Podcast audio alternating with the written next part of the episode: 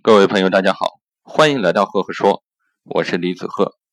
今天给大家分享的管理小故事叫做《孩子在为谁而玩》。一群孩子在一个老人家门前嬉闹，叫声连天。几天过去了，老人难以忍受，于是他出来给每个孩子二十五美分，对他们说：“你们这让这里变得非常热闹，我觉得自己也年轻了不少，这点钱表示谢意。”孩子们非常高兴。第二天啊，依然过来了，并一如既往的嬉闹。老人再次出来，给了每个孩子十五美分。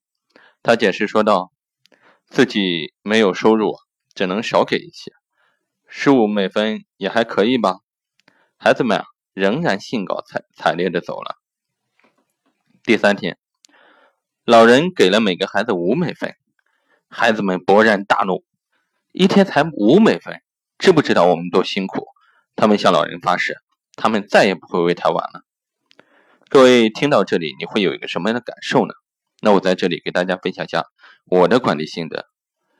我们在为谁而工作？相信企业里的员工啊，都想过这个问题：如何引导员工将个人目标与企业的发展结合起来，从而达到员工个人发展与企业的发展紧密联系和双赢的效果？让员工知道自己既是为企业工作，也是为自己工作，这正是企业愿景要达到的效果。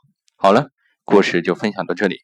如果你喜欢我的分享呢，欢迎关注“赫赫说”，也欢迎关注我的微信公众号“李子赫木子李木心子赫赫有名的赫”，微信搜索“李子赫”，关注。谢谢各位，多多留言，多多互动，多多交流。我们明天见。